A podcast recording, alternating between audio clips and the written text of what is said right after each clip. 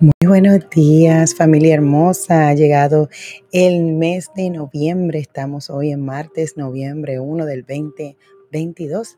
Y ha llegado nuestro tiempo con Dios, nuestro tiempo devocional. Este tiempo lo hemos preparado para tener junto contigo el devocional diario, la reflexión en la palabra, algunas preguntas de reflexión y siempre terminamos con un tiempo de oración. Quiero que sepas que estamos aquí para ayudarte a desarrollar esa constancia y ese tiempo, ¿verdad? Con Dios.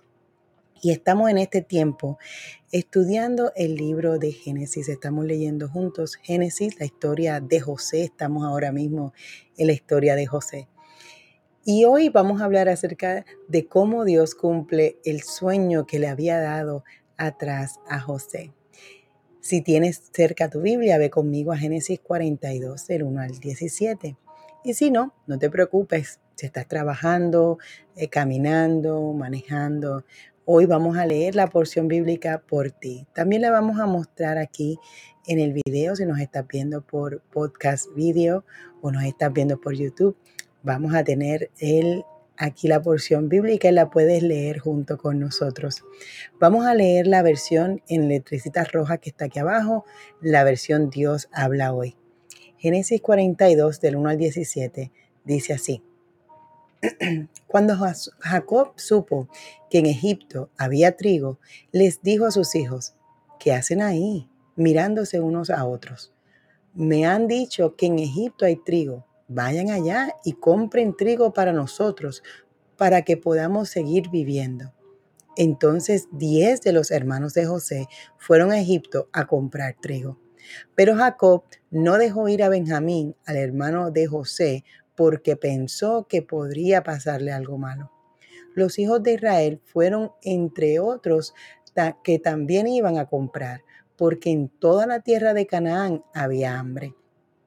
José era el gobernador del país y el que vendía trigo a la gente que llegaba de otros países. Cuando sus hermanos se presentaron ante él, se inclinaron hasta tocar el suelo con la frente. José reconoció a sus hermanos cuando los vio, pero hizo que no los reconocía y les preguntó en forma brusca, ¿Ustedes de dónde vienen? Venimos de Canaán a comprar trigo, contestaron ellos. Aunque José reconoció a sus hermanos, ellos no le reconocieron a él.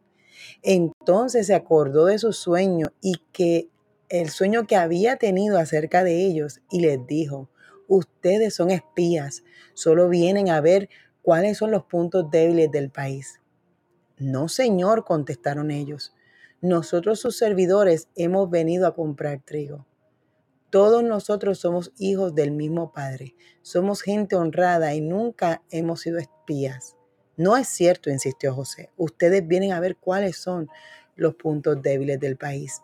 Pero ellos contestaron, los servidores de usted somos doce hermanos, hijos del mismo Padre, y vivimos en Canaán. Nuestro hermano menor se ha quedado con nuestro Padre y el otro ya no está con nosotros. Sin embargo, José le volvió a decir, tal como les dije, ustedes son espías. Y con esto, y con, con esto vamos a comprobarlo. Les juro por el faraón que no, tendrá, no saldrán de aquí hasta que venga su hermano menor. Que vaya uno de ustedes a traerlo. Los demás se quedan presos. Y vamos a ver si es cierto lo que han dicho. Y si no es cierto, es que son espías. Lo juro por el faraón. José los tuvo preso a todos ellos durante tres días. Qué interesante porción bíblica en esta mañana, ¿verdad? Este, José finalmente ve el cumplimiento de una promesa que Dios le había hecho hace 20 años. La, la hambruna une a José con su familia hay una gran sequía en Canaán y la familia de Jacob se queda sin alimentos. Jacob manda a sus diez hermanos a Egipto a comprar alimentos, excepto por Benjamín, hijo de Raquel. Mientras esto ocurre, es evidente que Jacob todavía guarda heridas por lo que había ocurrido a su hijo José. Los hermanos se inclinan ante el gobernador de Egipto sin saber que es el mismo José, su hermano a quien habían vendido, y ahora era gobernador a cargo de la venta de alimentos. La frase la, frase de José vendía trigos a todo el mundo significa que él era el que sustentaba a las naciones en medio de esta crisis. Sus hermanos no le reconocen, ¿verdad? Qué interesante. Y se cumple así el sueño que José tiene hace 20 años. Dios ha moldeado a José a través de la aflicción y el sufrimiento y ha permitido la hambruna para que el sueño se cumpliera y el propósito de él también. ¿Qué habrá pensado José cuando vio a sus hermanos postrarse delante de él? ¿Verdad? ¿Qué es lo que el Señor ha cumplido en mí de una manera completamente inesperada? Nos preguntamos hoy. José aparenta no reconocer a sus hermanos y los acusa de espías. Los lleva a una situación extrema para, para examinar si ellos han cambiado con el tiempo y saber dónde estaban ellos en su relación con José. Sus hermanos presentan a su familia como defensa de inocencia. Y en este interrogatorio José oye noticias sobre su papá y su hermano menor. Manda a uno de ellos a ir a buscar a Benjamín para corroborar si es verdad el testimonio que ellos dan. Y sus hermanos no saben qué hacer por cuanto saben que Benjamín es el hijo que ha reemplazado a José con Jacob. Así que José los pone en, a la prisión durante tres días, tiempo que les había servido para experimentar un poquitito la aflicción que José pasó en Egipto. Y además pueden tener tiempo para examinar y reconocer su falta. Nos preguntamos en esta mañana, ¿por qué José prueba a sus hermanos? ¿Qué actitud debo, debo yo tomar? Preguntémonos, ¿no? ¿Qué actitud debemos tomar como cristianos ante el encuentro de alguna persona que nos haya dañado en el pasado? La voluntad de Dios era que José fuera primero a Egipto para prepararlo allí. Para esto debía cambiar aspectos de su carácter, de carácter de José. Y como no fuera, no fue por voluntad propia, tuvo que separarse a la fuerza de su padre y sufrir un proceso a causa de sus hermanos, quienes se convirtieron sin darse cuenta en la herramienta que Dios usó para hacer su voluntad. José debió sufrir mucho a medida que todo en su vida se derrumbaba, pero a pesar de esto, a pesar eh, de, de, todo su sufrimiento, Dios lo saca de una vida estable con su papá, con el cuidado de su papá, a una vida con propósito. Esto fue necesario para que Dios le, hablara a, mediante sueños José y por medio de los sueños le diera fe y esperanza.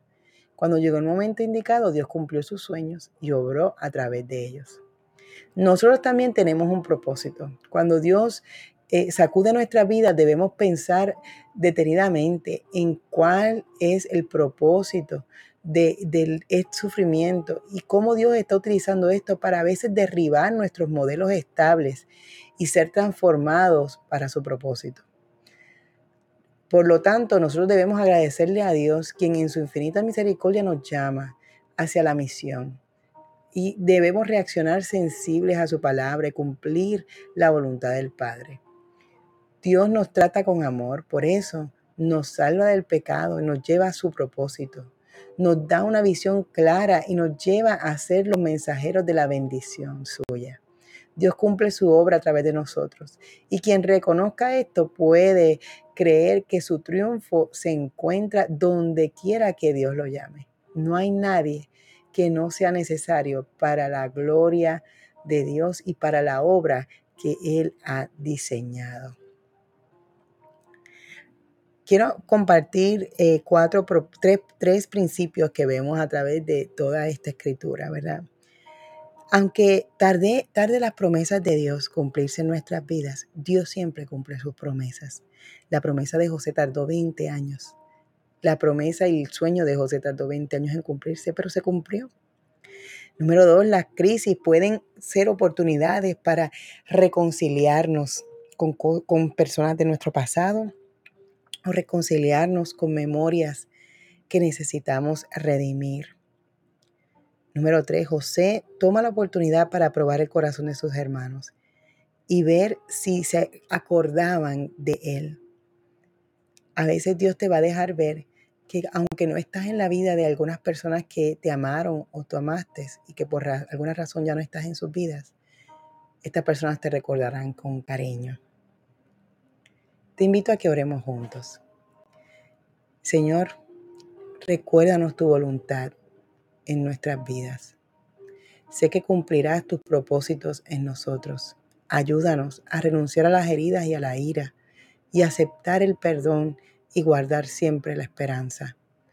Aunque tus promesas tarden en cumplirse, Señor, y no pueda ver con claridad tus planes, ayúdanos a confiar en tu palabra, porque tú siempre eres fiel y siempre las cumplirás.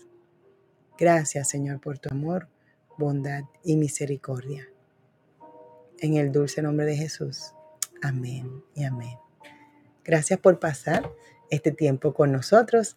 Gracias por eh, tener tu devocional con nosotros. Esperamos que tengas un día bendecido y que tengas un día productivo y te unas a nosotros en la próxima, en el próximo tiempo de devocional, tiempo con Dios. Dios te bendiga.